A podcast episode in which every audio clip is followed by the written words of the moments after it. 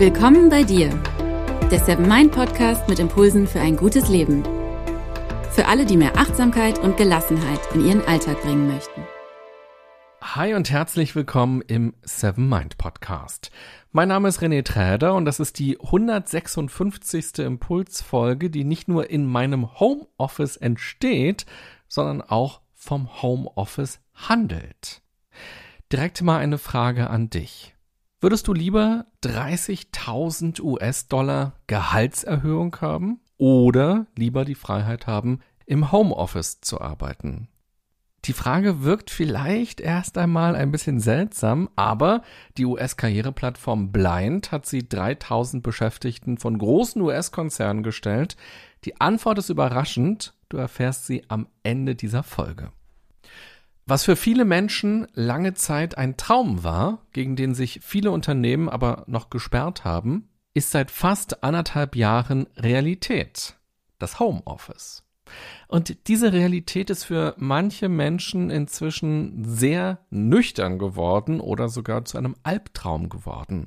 Denn, wie alles im Leben, hat auch das Homeoffice Vorteile und Nachteile und die lassen sich gar nicht so leicht verallgemeinern, sondern sind sehr individuell abhängig von unserer Lebenssituation, aber auch abhängig von unserer Persönlichkeit. Und deshalb braucht es einfach auch individuelle Lösungen oder ich würde eher sagen individuelle Modelle, wie Homeoffice gut gelebt und gut gestaltet werden kann. Und für diese Modelle müssen natürlich wir als Individuum Verantwortung übernehmen, aber auch Unternehmen. Das ist vielleicht eine der größten Aufgaben unserer Zeit in der Businesswelt. Denn schon jetzt ist völlig klar, ein einfaches nur wieder zurück zu dem Zustand wie vor den Corona-Maßnahmen wird nicht möglich sein. Schließlich hat sich gezeigt, dass die Arbeit im Homeoffice besser klappt als gedacht und nun gibt es eben auch die dafür notwendige Infrastruktur. Und viele Beschäftigte wollen nicht wieder fünf Tage im Büro sitzen und lange Autofahrten oder Zugfahrten haben, sondern das Arbeiten auch langfristig anders organisieren dürfen. Bei Bewerbungen wird das künftig ein Punkt sein, auf den Menschen verstärkt achten und Unternehmen können punkten, wenn sie gute Modelle haben, um die vielschichtigen Bedürfnisse von Mitarbeiterinnen und Mitarbeitern zu berücksichtigen. Und genau darum soll es in den nächsten Minuten gehen. Egal, ob du angestellt oder selbstständig bist, ich werde dir ein paar Impulse und Ideen dazu mitgeben, was beim Arbeiten im Homeoffice wichtig ist und dir ein paar aktuelle Beispiele aus der Arbeitswelt präsentieren, nämlich wie einige Unternehmen das mittelfristig handhaben wollen. Soll es weiterhin Homeoffice geben oder geht es zurück in die Präsenzarbeit? Übrigens findest du auf der Seven Mind Homepage gerade ganz oben einen Gastartikel zum Thema Homeoffice im Magazin, also im Blog von Seven Mind. Und zwar von Dr. Jana Heusen und Anita Ferster. Jana hat das Wise Impact Lab gegründet. Das ist eine globale Expertengruppe für Kulturwandel und bewusste Führung. Und in diesem Kontext arbeitet sie auch mit Anita zusammen. Also schau gern mal im Seven Mind Magazin vorbei. Den Link dazu gibt es auch in den Show Notes zu dieser Folge. Weil du dir diese Podcast-Folge gerade anhörst, gehe ich mal davon aus, dass du selbst im Homeoffice arbeitest. Entweder angestellt oder selbstständig oder dass du vielleicht Führungskraft bist und dich aktuell die Frage beschäftigt, wie es möglicherweise im Herbst oder Winter weitergehen könnte falls die Pandemie für beendet erklärt wird und die Corona-Maßnahmen hinfällig sind. Man könnte natürlich sagen, alles klar Leute, wir können wieder ganz normal im Büro arbeiten. Dann sehen wir uns nächsten Montag um 8 Uhr in diesem Konferenzraum, dritte Etage, hinten neben diesem Kaffeeautomaten, wo der Kaffee immer wie nasser Hund schmeckt. Und dann geht jeder an seinen Schreibtisch. Ganz normal. Das wird in vielen Unternehmen so aber nicht funktionieren und das ist auch gut so, finde ich. Denn Krisenzeiten sind immer auch Lernzeiten. Die Learnings, die man macht, sollte man nicht einfach wegwerfen, sondern sie langfristig nutzen. Es ist wichtig, darüber zu sprechen, miteinander in den Austausch zu gehen und gemeinsam zu überlegen, welche Vision man davon hat, wie man zusammenarbeiten will als Team. Dadurch ist nun ein echter Kulturwandel möglich. Und das ist ein wichtiger Baustein, wenn wir an New Work denken. Häufig ist New Work sehr theoretisch, weil es eben um Zukunftsideen geht und weil es grundlegende strukturelle Veränderungsprozesse in Unternehmen braucht, um New Work flächendeckend zu leben. In den letzten 15 Monaten wurde dagegen die Veränderung einfach mal gelebt, einfach mal umgesetzt. Es wurden Erfahrungen gesammelt. Man hat nicht lange geplant und verglichen und abgestimmt, man hat das Arbeiten einfach an die aktuellen Gegebenheiten angepasst. Und ohne große Schulungen wurden Chat- und Videoplattformen genutzt, um sich auszutauschen. Es wurden Programme für den Datenaustausch genutzt, Tools, um gemeinsam an Projekten zu arbeiten. Und es wurde auch Hardware zur Verfügung gestellt, also entweder tatsächlich ein Rechner oder auch ein Schreibtisch, damit das Arbeiten von zu Hause besser möglich ist. Diese Veränderungen wurden natürlich sehr verschieden intensiv und sehr verschieden professionell in den unterschiedlichsten Unternehmen und Organisationen umgesetzt. Aber irgendwie haben sich alle bewegt. Alle haben sich damit verändert und haben plötzlich viel Energie in Innovationen gesteckt. Das ist bemerkenswert und hat schon fast etwas Revolutionäres. In den letzten Monaten habe ich für viele Teams und Unternehmen Vorträge und Workshops zu den Themen Achtsamkeit und Resilienz gegeben. Und dabei ging es vor allem um die Frage, wie man in diesen Zeiten mit dem zusätzlichen Stress, mit den zusätzlichen Belastungen besser umgehen kann und wie man sich auch als Team nicht verlieren kann. Der Blick war hier also stärker auf das, was das Homeoffice schwieriger komplizierter macht, was anstrengend an Homeoffice ist, was durch das Homeoffice fehlt. Also kurzum, es ging stärker um die Nachteile. Das Homeoffice hat aber auch viele Vorteile. Auch das war für mich immer wieder zu spüren, wenn ich in Workshops über die aktuelle Situation gesprochen habe. Viele Menschen, so zumindest mein Eindruck, wünschen sich perspektivisch einen Mix aus Homeoffice und Präsenzarbeit. Mix heißt allerdings nicht 50-50, also zwei oder drei Tage zu Hause und dann zwei oder drei Tage vor Ort. Dieser Mix kann sehr verschieden, sehr individuell sein. In jedem Fall bedeutet im Homeoffice zu arbeiten, dass man sehr viel mehr Verantwortung für das eigene Arbeiten übernehmen muss, also für die eigene Struktur. Mein Bild ist immer, wer im Homeoffice arbeitet, hat im Grunde genommen einen neuen Job begonnen. Man sollte nicht denken, dass man nun einfach seine Arbeit wie gewohnt weitermacht und dass sich lediglich der Ort des Arbeitens geändert hat. Nein, der Ortswechsel bringt viele kleine und große Veränderungen mit sich, die man bewusst im Blick haben sollte. Wenn man irgendwo neu anfängt, würde man ja auch nicht davon ausgehen, dass man so wie vorher eins zu eins direkt weiterarbeitet. Es braucht eine Zeit der Umgewöhnung und Eingewöhnung. Und man muss sich auch an die neue Arbeitskultur oder an die Teamkultur gewöhnen. Und so ist das auch beim Arbeiten im Homeoffice. Homeoffice braucht außerdem viel mehr Kommunikation und eine klarere Kommunikation, weil wir uns nur zweidimensional begegnen und dadurch einfach wichtige Informationen im Miteinander wegfallen. Und das vielleicht tragischste ist, dass die zwischenmenschlichen Kontakte leiden können, weil uns durch die ungeplanten, zufälligen Kontakte der soziale Kleber verloren geht. Es ist eben ein Unterschied, einen Kollegen im Raum nebenan mal eben zu besuchen oder sich für die Mittagspause zu verabreden, als sich für eine Videoschalte zu verabreden und dann sich dort auszutauschen. Und natürlich vermischen Arbeit und Privates im Homeoffice sehr stark. Dadurch kann es schwerer fallen, abzuschalten und klare Grenzen zu ziehen. Viele Menschen nehmen sowieso schon Arbeit mit nach Hause oder die Themen der Arbeit oder auch Emotionen aus der Zusammenarbeit. Und nun findet das alles irgendwie auch noch zu Hause statt. Man muss es also gar nicht mehr mit nach Hause nehmen. Man hat es schon zu Hause erlebt. Deshalb mein wichtiger Appell, Homeoffice muss man lernen. Und Achtsamkeit kann dabei helfen. Ich will ein paar Dinge mit dir teilen, die ich nutze, wenn ich im Homeoffice arbeite, beziehungsweise die ich aus Workshops mit Unternehmen mitgenommen habe. Ich selbst arbeite als Selbstständiger schon viele Jahre, auch schon vor Corona war Homeoffice ein Teil meines Arbeitens. Und ich will dir gleich direkt verraten, dass ich diese Dinge, die ich dir gleich erzähle, auch nicht jeden Tag umsetze. Und dass es auch Tage gibt, an denen all die tollen Ideen und Vorsätze mir wegrutschen oder an denen sie nicht so wirksam sind. Aber es ist gut, ein paar konkrete Maßnahmen für sich zu benennen, die man parat haben will und die man ab und zu auch nutzt. Und vor allem ist es eben auch sinnvoll, in einem Team ein paar Regeln zu haben, eine gemeinsame Struktur zu entwickeln. Für mich gehört zum guten Arbeiten im Homeoffice eine gute Tagesstruktur. Bei mir ist es so, dass jeder Tag anders aussieht. Mal arbeite ich an einer Podcast-Folge, so wie zum Beispiel heute.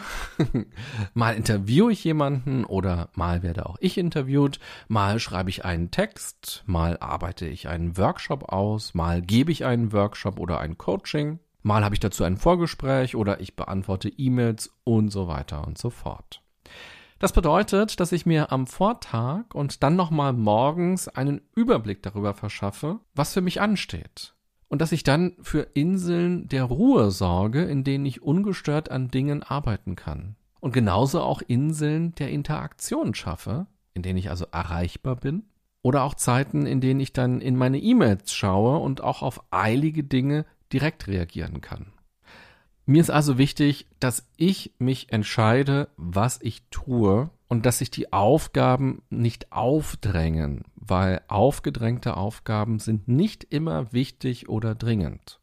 Und auch auf meinem Handy gibt es keine Pop-up-Benachrichtigungen mehr, denn 99 Prozent der Nachrichten oder Infos sind nicht dringend oder wichtig im Moment. Sie lenken nur ab, sie klauen Energie. Ohne diese Struktur könnte zumindest ich keine Woche überleben, weil sonst das Außen meine Tage zu stark bestimmen würde und viele wirklich wichtigen Dinge liegen bleiben würden.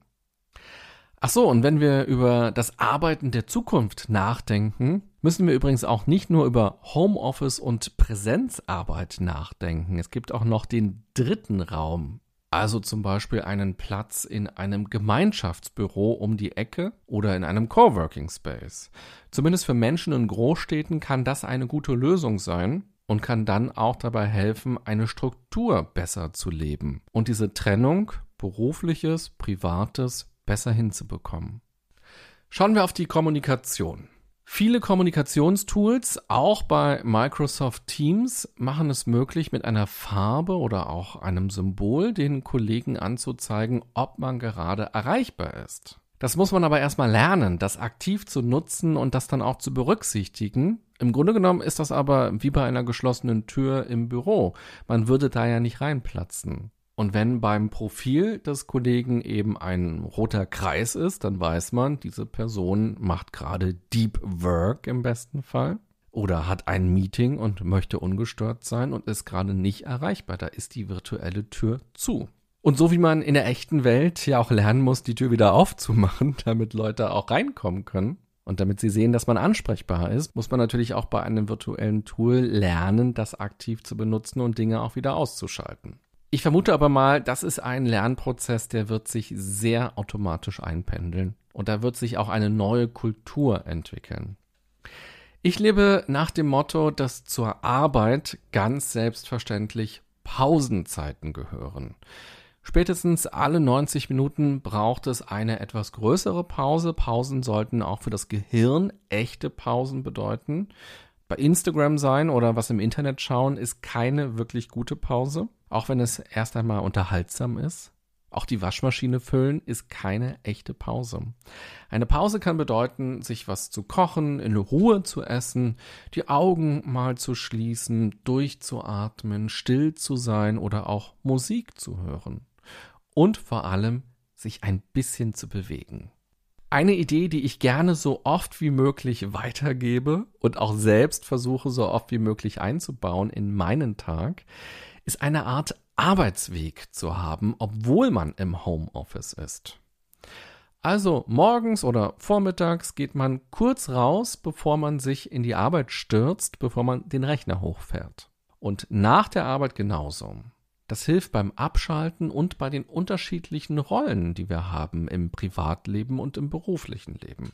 Gerade bei schlechtem Wetter kann das natürlich aber schwerer fallen, rauszugehen, als wenn es total schön draußen ist. Aber auch bei Regen, bei Wind, bei Schnee sind das tolle Momente, sind das schöne Erlebnisse und auch da werden unsere Sinne aktiviert. Und draußen zu spazieren führt oft auch zu Zufallsbegegnungen und guten Ideen und sorgt vor allem auch für mehr Bewegung, die auch ganz wichtig ist für den Ausgleich. Eine kleine Pause macht auch total Sinn, wenn man zwischen Aufgaben switcht. Also gerade habe ich meine E-Mails beantwortet und gleich treffe ich online einen Coaching-Klienten oder eine Coaching-Klientin.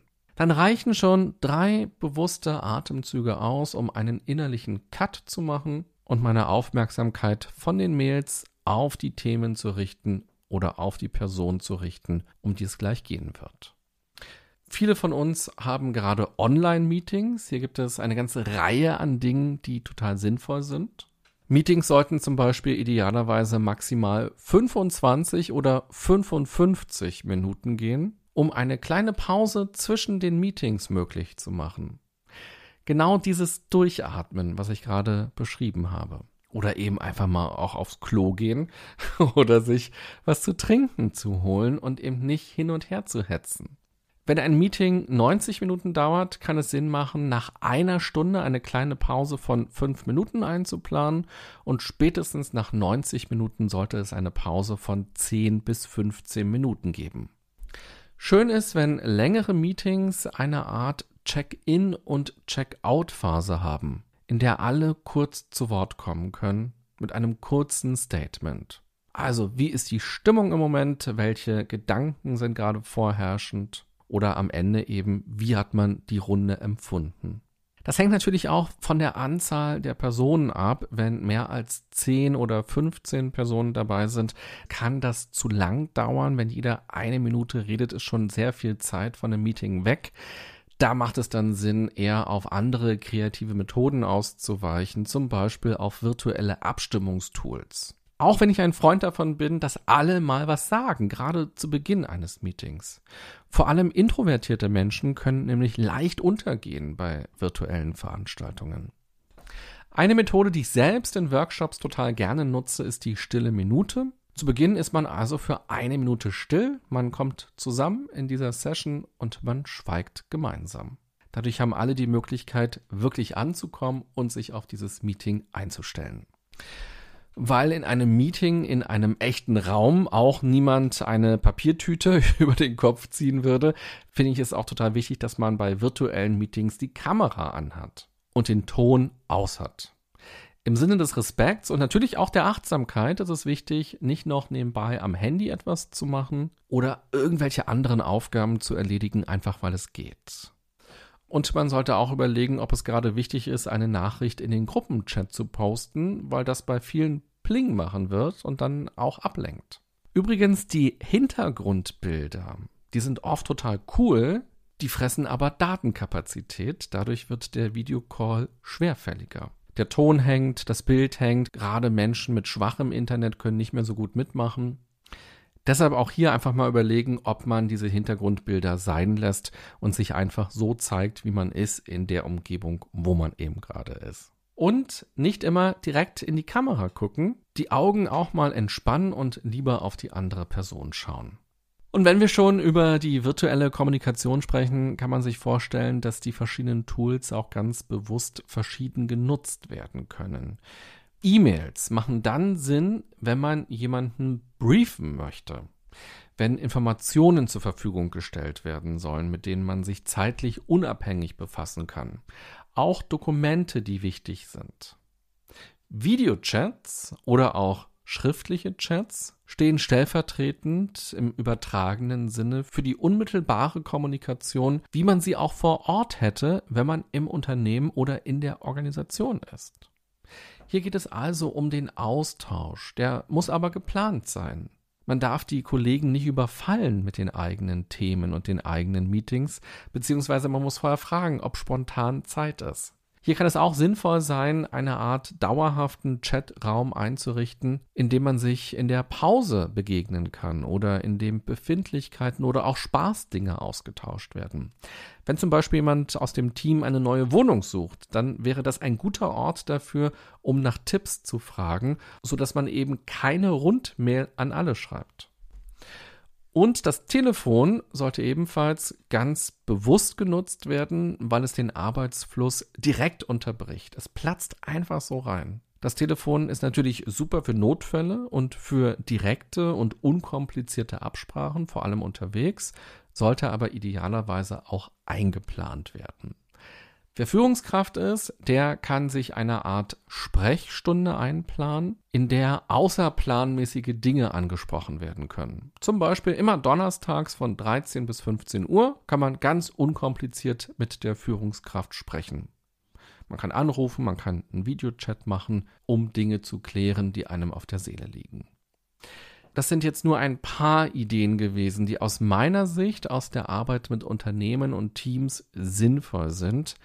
Aber ganz klar, der Disclaimer lautet, je nachdem, in welchem Bereich man arbeitet und wie genau ein Arbeitstag aussieht und wie ein Team zusammengestellt ist, braucht es natürlich auch noch individuelle Absprachen. Nicht alle Ideen gehen für jedes Team und für jedes Arbeiten. In jedem Fall braucht es konkrete Absprachen. Und die erarbeitet man am besten gemeinsam und überprüft sie auch nach einiger Zeit und aktualisiert sie dann gegebenenfalls. Bevor ich gleich noch dazu komme, wie einige ganz konkrete Unternehmen die Zeit nach Corona Homeoffice-mäßig gestalten wollen, will ich noch zu einer E-Mail kommen, die mich vor kurzem erreicht hat von einer Podcast-Hörerin. Hannah hat mir nämlich geschrieben, dass sie vor genau einem Jahr einen neuen Job begonnen hat und relativ schnell ins Homeoffice musste und dadurch auch ihre ganzen Kolleginnen und Kollegen noch gar nicht so richtig kennengelernt hat. Sie schreibt, Generell bin ich ein eher ruhiger Mensch und stelle mich nicht so gerne in den Mittelpunkt. Ich bin nun aber schon sehr ruhig und mir fällt es sehr schwer, meine Standpunkte und Ergebnisse souverän und locker, zum Beispiel vor einem größeren Kreis an Kollegen vorzutragen. Meine Angst, Fehler zu machen, ist riesig. Dauerhaft habe ich ein beklemmendes Gefühl und negative Gedanken im Kopf, male mir mögliche Folgen von Fehlern aus. Dabei ist bis jetzt noch nie etwas Folgenschweres passiert. Die Unsicherheit ist eine richtige Blockade geworden. Sie hindert mich daran, meine eigentlich vielen und kreativen Ideen mit einzubringen und umzusetzen. Am Abend kann ich nur sehr schlecht das Gedankenkarussell abschalten, Arbeit und Feierabend verschwimmen. Eigentlich erst vermehrt, seitdem ich im Homeoffice bin. Und sie schreibt dann noch in Klammern, in der Freizeit bin ich gefühlt ein anderer Mensch, mache auch gerne Witze und bin im familiären Umkreis sehr aufgeschlossen. Vielen Dank, Hanna, für deine E-Mail und auch für deine Offenheit. Ich glaube, dass das gerade vielen Menschen so geht. Vor allem auch, wenn man irgendwo neu angefangen hat. Es ist einfach so schwer, die anderen richtig einzuschätzen und eine gute Beziehung zueinander aufzubauen. Denn gerade die Beziehungsarbeit passiert ja auch in den Pausen oder beim direkten Zusammenarbeiten. Eben den beiden Dingen, die virtuell ganz anders ablaufen. Von daher wäre meine erste Empfehlung, milde mit sich selbst zu sein, das aber dennoch als Lernfeld für sich zu verstehen. Was meine ich damit? Man sollte nicht von sich erwarten, dass man nun mega outgoing ist oder sich an den Kollegen messen. Besser ist es, sich selbst kleine Challenges zu geben und Herausforderungen zu nutzen. Also man könnte sich zum Beispiel vornehmen, heute bei dem Meeting werde ich als Erste etwas sagen. Oder ich werde als erstes Feedback geben. Oder ich werde direkt zu Beginn eine Frage einbringen oder mein Projekt vorstellen. Also immer wieder kleine Schritte raus aus der Komfortzone machen und sich die Zeit dafür zu geben und dann auch stolz zu sein, wenn man es gemacht hat. Und vor allem auch, wenn man weniger gemacht hat als vielleicht andere Kolleginnen und Kollegen. Das ist völlig okay. Man hat ein eigenes Tempo. Wenn man etwas länger vor anderen reden muss und eine Idee oder ein Projekt präsentieren soll, ist es sowieso sinnvoll, das vorab zu Hause zu üben. Am besten spielt man das dann mehrmals direkt am Rechner durch und filmt sich dabei und guckt sich das mal an und überlegt, aha, okay, wann wirke ich eigentlich sicher, wann wirke ich souverän, wann komme ich ins Schwimmen, was muss ich mir vielleicht auch nochmal genau angucken, was gibt mir Sicherheit, was kann ich im Vorfeld dafür eigentlich alles machen. Und dann natürlich auch einen guten Umgang finden mit den eigenen Gedanken und Zweifeln. Das ist ja auch eine ganz grundsätzliche Frage, wie man damit umgeht. Und schließlich auch die klare Trennung zwischen Job und Privatleben einbauen. Und hier vielleicht auch experimentell vorgehen und mal schauen, was hilft mir denn dabei, diese Trennung klarer hinzubekommen.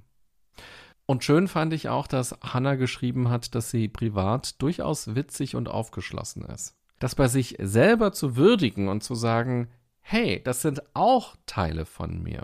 Und ich werde sie Step by Step auch stärker im beruflichen einfließen lassen. Das finde ich super. Hier lohnt es sich auch, sich zu fragen, was man selbst dafür braucht, um noch mehr von sich selbst und der eigenen Persönlichkeit zu zeigen. Sicher kann man auch noch viele, viele andere Dinge machen, aber natürlich kenne ich Hannah nicht. Ich kenne nur die paar Infos aus der E-Mail. Und das waren erst einmal noch ergänzend ein paar Ideen, die ja auch vielleicht für dich oder dich oder dich interessant waren. An Führungskräfte an dieser Stelle auch nochmal der Hinweis, dass es in jedem Team Menschen gibt, die eher introvertiert sind. Hier ist es also ganz wichtig, sie anders anzusprechen und dann auch ganz bewusst im Team zu integrieren. Okay, abschließend schauen wir auf ein paar Unternehmen. Wie wollen die eigentlich mittelfristig mit der Frage umgehen? Bleibt es beim Homeoffice oder geht es zurück zur Präsenzarbeit? Der Chef von Goldman Sachs hat deutlich gemacht, dass Homeoffice nicht die Zukunft ist. David Solomon heißt er. Er hat auf einer Konferenz gesagt, es ist keine neue Normalität. Es ist eine Ausnahmesituation, die wir so schnell wie möglich korrigieren werden. Apple will, dass die Mitarbeiter ab September für drei Tage ins Büro kommen, nämlich montags, dienstags und donnerstags.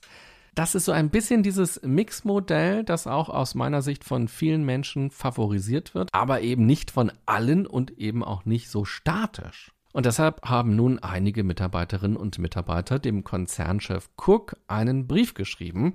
Sie wünschen sich nämlich mehr Flexibilität. Dazu muss man wissen, dass Homeoffice vor Corona bei Apple nicht gern gesehen war. Das verwundert vielleicht, weil man den Konzern als sehr innovativ einschätzt, aber gerade große Unternehmen mit einer sehr starken Hierarchie haben oftmals große Probleme, Freiheiten zu gewähren, weil damit immer eine Art Kontrolle wegfällt. Wenn Arbeiten nicht sichtbar ist, ist dann gearbeitet worden? Das ist ja schon fast eine philosophische Frage. Je mehr Hierarchien es gibt, desto mehr Positionen gibt es in einem Unternehmen, die eher eine überwachende oder kontrollierende Funktion haben. Und das meine ich gar nicht so böse, wie es vielleicht klingt, aber genau an diesen Stellen ist Homeoffice eben schwer, weil man Verantwortung aus der Hand gibt. Konkret wird in dem Brief an Cook gefordert, dass es keine konzernweite Entscheidung zum Homeoffice gibt, sondern dass jedes Team das für sich entscheiden soll. Diese Forderung ist sicher auch eine bessere, allerdings muss man bedenken, dass Abteilungen ja keine Satelliten sind und auch immer mit anderen Abteilungen zusammenarbeiten. Worauf kann man sich also verlassen, wenn es ein übergreifendes Meeting gibt oder ein übergreifendes Projekt gibt? Zu viele verschiedene individuelle Lösungen in unterschiedlichen Teams machen das sicher auch sehr schwierig. Microsoft, Google, Amazon und Netflix haben angekündigt, dass demnächst wieder stärker vor Ort gearbeitet werden soll. Da sickerten bislang aber nicht ganz so starre Regeln durch. Da können wir also gespannt sein, wie es da künftig sein wird.